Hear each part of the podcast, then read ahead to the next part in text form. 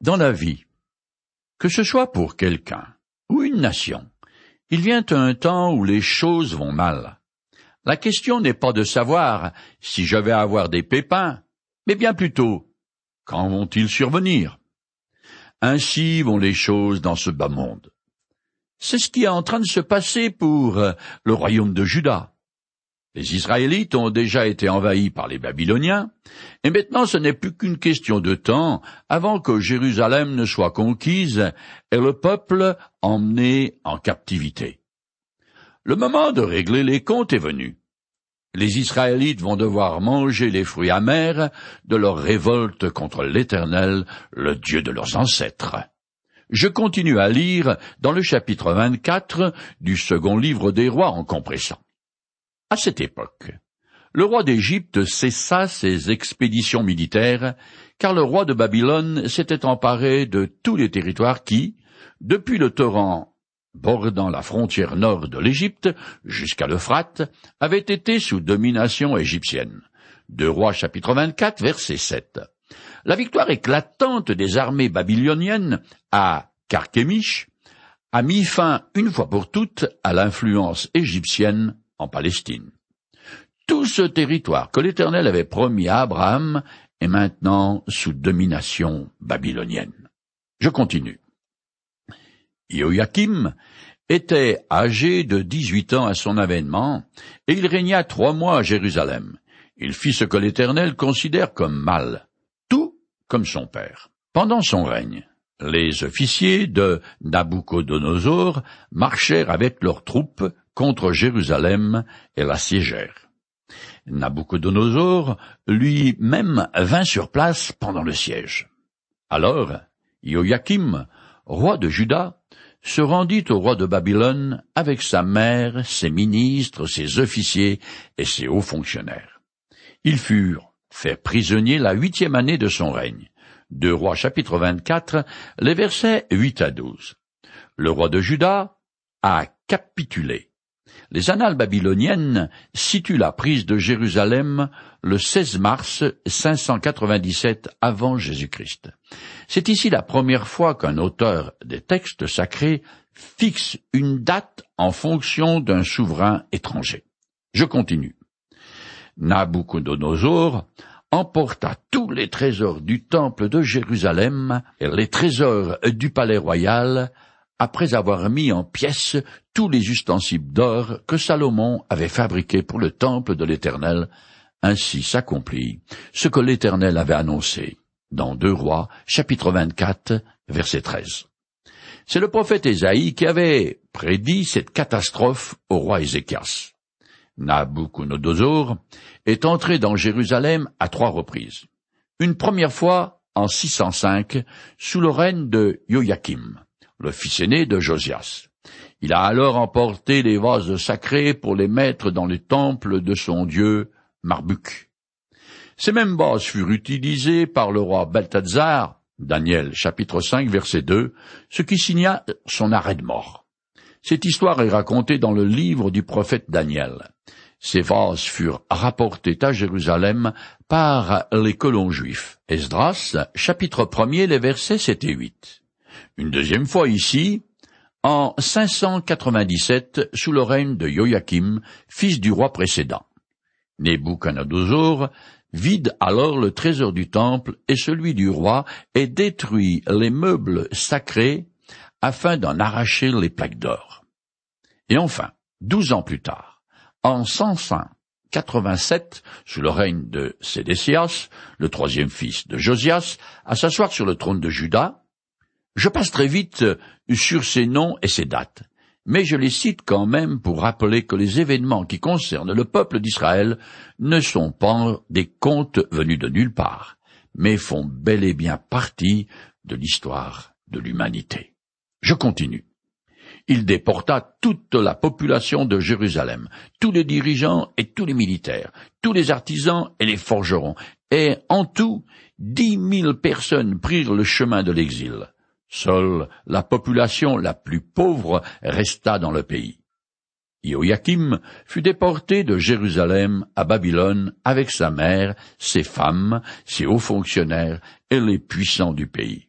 Il emmena aussi en exil dans son pays les sept mille militaires, mille artisans et forgerons et tous les guerriers entraînés au combat.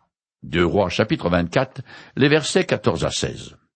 En exilant les dirigeants, les militaires et les artisans, en particulier ceux qui savent fabriquer des armes, le roi de Babylone ôte à Juda toute possibilité de soulèvement. Après le départ de l'élite de la population, plus d'industrie, plus de commerce, plus de richesse. Je continue. Il établit comme roi à la place de Joachim l'oncle de celui-ci, Matania, dont il changea le nom en Sédécias. Il avait vingt et un ans à son avènement. Il régna onze ans à Jérusalem, il fit ce que l'Éternel considère comme mal. Deux Rois chapitre 24, les versets 17 à 19. Ce nouveau roi est un fils de Josias, mais il est tout aussi mauvais que les deux précédents. Moi, je me demande ce qui a bien pu se passer pour qu'un roi fidèle comme Josias ait pu avoir une famille aussi pourrie. Selon des textes parallèles, Durant le règne de Sédécias, les pratiques idolâtres se sont multipliées à la vitesse grand V à Jérusalem. Faible et soumis à l'influence des notables, ce roi refuse de prêter attention aux avertissements de Dieu transmis par le prophète Jérémie. Je finis le chapitre 24. Tout cela arriva parce que l'Éternel était en colère contre Jérusalem et Juda au point de les chasser loin de lui. Or, Sédécias se révolta contre le roi de Babylone. Deux Rois chapitre 24 verset 20. Beaucoup de Juifs s'étaient enfuis en Égypte et ne demandaient qu'à revenir pour se battre et se venger de Nabucodonosor. En 589, avant Jésus-Christ, l'ambitieux pharaon Orra accède au trône d'Égypte et il veut prendre sa revanche sur Babylone. La faction pro-égyptienne de Jérusalem y voit une aubaine, l'occasion ou jamais pour Judas de regagner son indépendance, alors ce groupe de pression, ainsi que les faux prophètes qui ne promettent que des victoires, poussent Sédécias à rompre le serment d'allégeance prêté à Nabucodonosor et à faire alliance avec le Pharaon, une très mauvaise idée. Nous arrivons maintenant au dernier chapitre du livre des rois qui continue l'histoire de la fin du royaume de Juda. Je commence à lire le texte tout en le compressant. La neuvième année de son règne, le dixième jour du dixième mois, Nabucodonosor, roi de Babylone, vint avec toute son armée attaquer Jérusalem.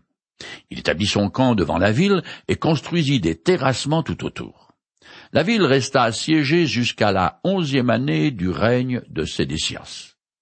Le neuvième jour du quatorzième mois, alors que la famine sévissait dans la ville et que la population du pays n'avait plus rien à manger, une brèche fut ouverte dans le rempart de la ville.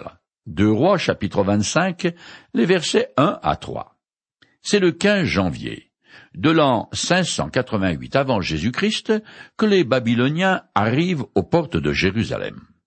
La ville est bien fortifiée et occupe un site relativement facile à défendre.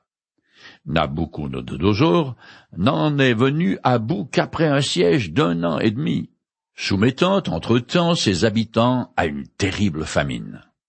Le siège fut brièvement levé quand les Égyptiens, qui étaient alliés à Juda, ont attaqué les Babyloniens, mais ils furent facilement repoussés et le siège reprit de plus belle.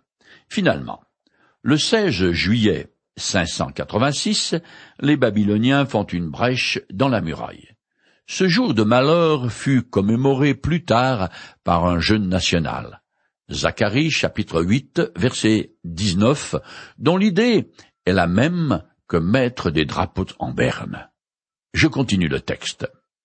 À la nuit tombée, le roi et tous les soldats de Juda passèrent par la porte qui se trouvait entre les deux remparts et qui donnait sur le jardin du roi, et ils prirent le chemin de la vallée du Jourdain.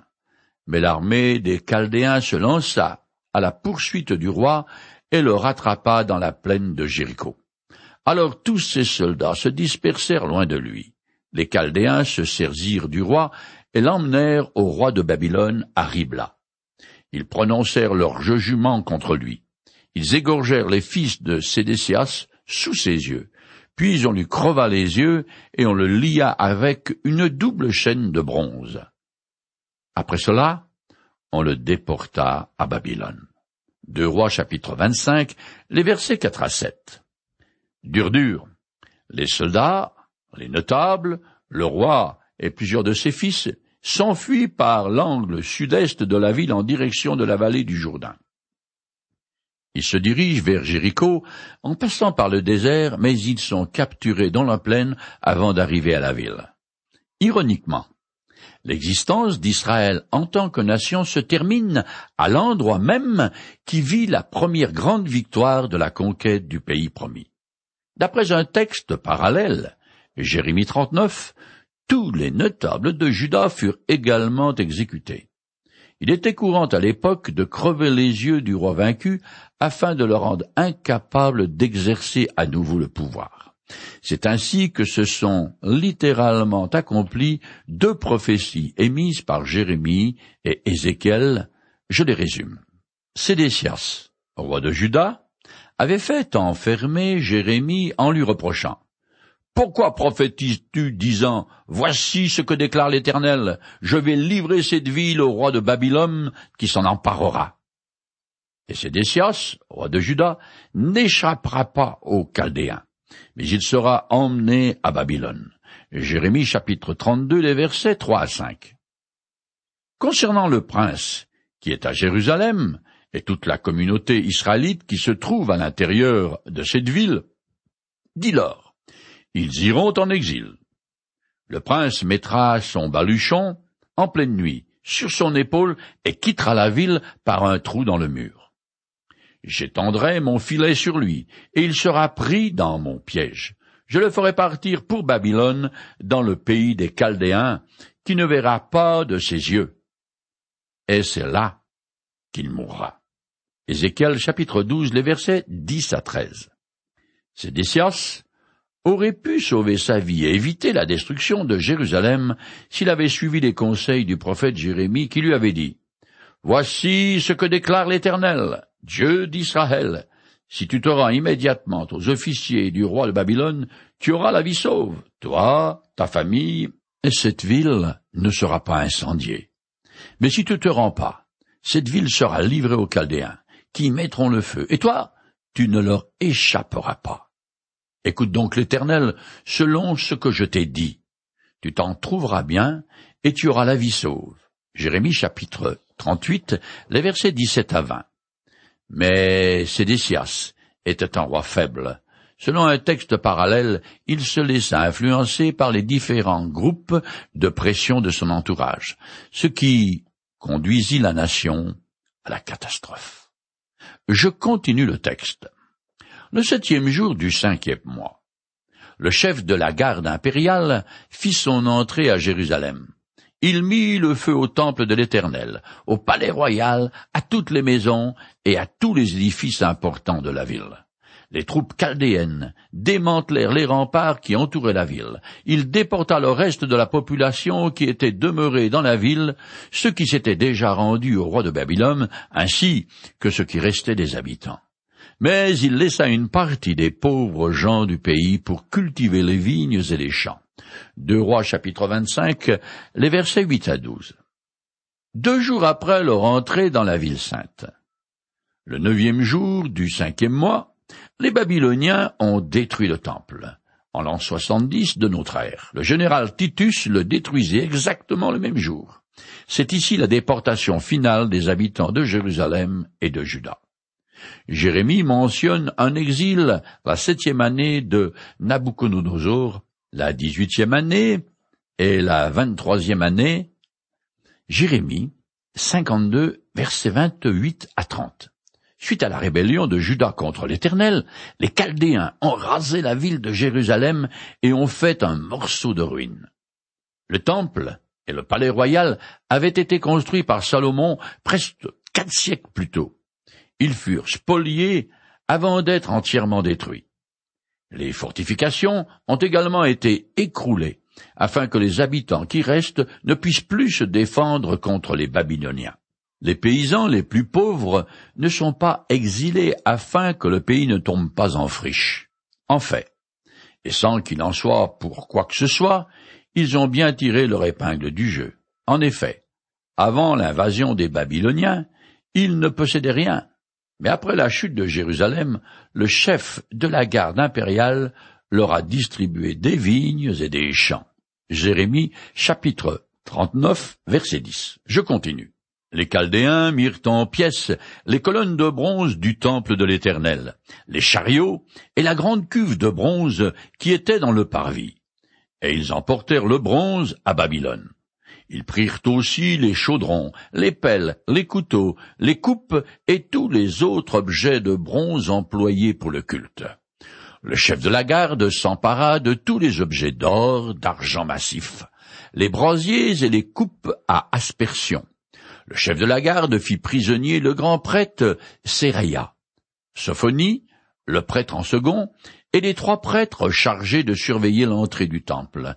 Il arrêta aussi dans la ville un haut responsable militaire, cinq conseillers du roi qui étaient restés dans la ville, le secrétaire du chef de l'armée chargé de recruter les soldats dans le pays, et soixante Judéens qui se trouvaient dans la ville.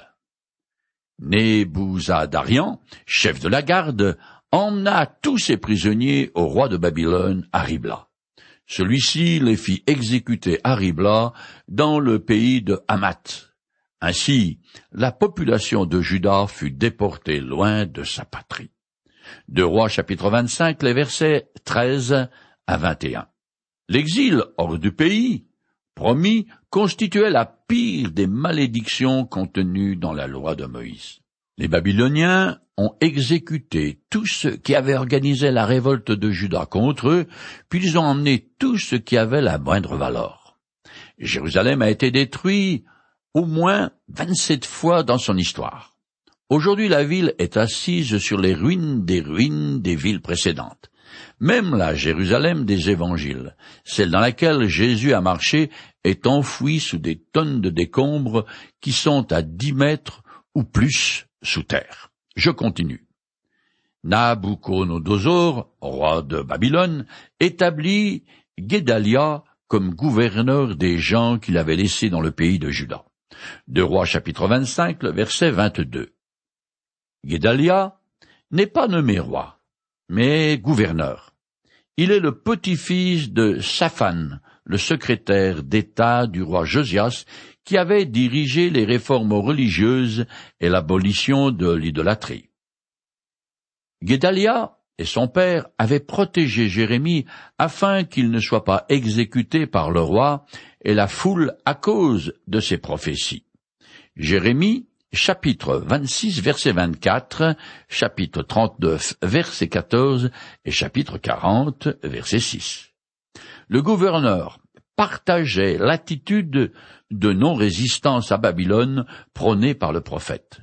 Puisque Jérusalem est détruite, Guédalia installe son gouvernement à Mitzpah, un lieu de rassemblement des douze tribus d'Israël à l'époque des juges. Située à treize kilomètres au nord de Jérusalem, c'est l'une des rares villes encore debout. À partir de ce moment-là, la dynastie de David n'occupe plus le trône de Juda. Je continue. Lorsque tous les chefs de l'armée et leurs hommes apprirent que le roi de Babylone avait nommé Guédalia comme gouverneur, ils allèrent le trouver à Mispa. Guédalia leur déclara avec serment, à eux et à leurs hommes. Vous n'avez rien à craindre de la part des fonctionnaires des Chaldéens. Installez-vous dans le pays, soumettez-vous au roi de Babylone, et tout ira bien pour vous. Au septième mois de l'année, Ismaël, qui était de la descendance royale, vint avec dix hommes et ils assassinèrent Gadélia. Ils tuèrent aussi les Judéens et les Chaldéens qui étaient avec lui à Mitzpah. Deux rois chapitre 25, les versets 23 à 25. Malgré la chute de Jérusalem et la reddition du pouvoir royal, des bandes armées continuent à s'opposer aux Babyloniens, et bien sûr, il y a toujours quelqu'un qui veut prendre le pouvoir. On se croirait en Afrique. Ismaël a tué Guédalia par jalousie. D'après l'historien Joseph, Antique 10, vers le chapitre 9, 1 S, Guédalia était aimable et généreux, mais faisait trop facilement confiance à n'importe qui. On l'avait averti du complot qui se tramait contre lui, mais il n'y a pas cru. Dommage. Je continue.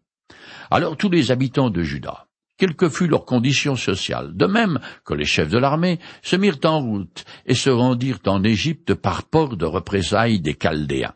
Deux Rois chapitre 25, le verset 26. Ces réfugiés emmenèrent de force avec eux le prophète Jérémie, désobéissant à l'Éternel qui leur avait semé de rester dans Juda. Il y avait déjà un nombre considérable de Juifs dans le delta du Nil. D'après un texte parallèle, ils continuèrent leur pratique idolâtre en Égypte. Lorsque les Babyloniens envahirent le pays, beaucoup furent massacrés ou déportés. Les survivants établirent par la suite les colonies juives d'Éléphantine, d'Assouan, de la Haute-Égypte et du delta du Nil. Je finis le chapitre 25 ainsi que le second livre des rois.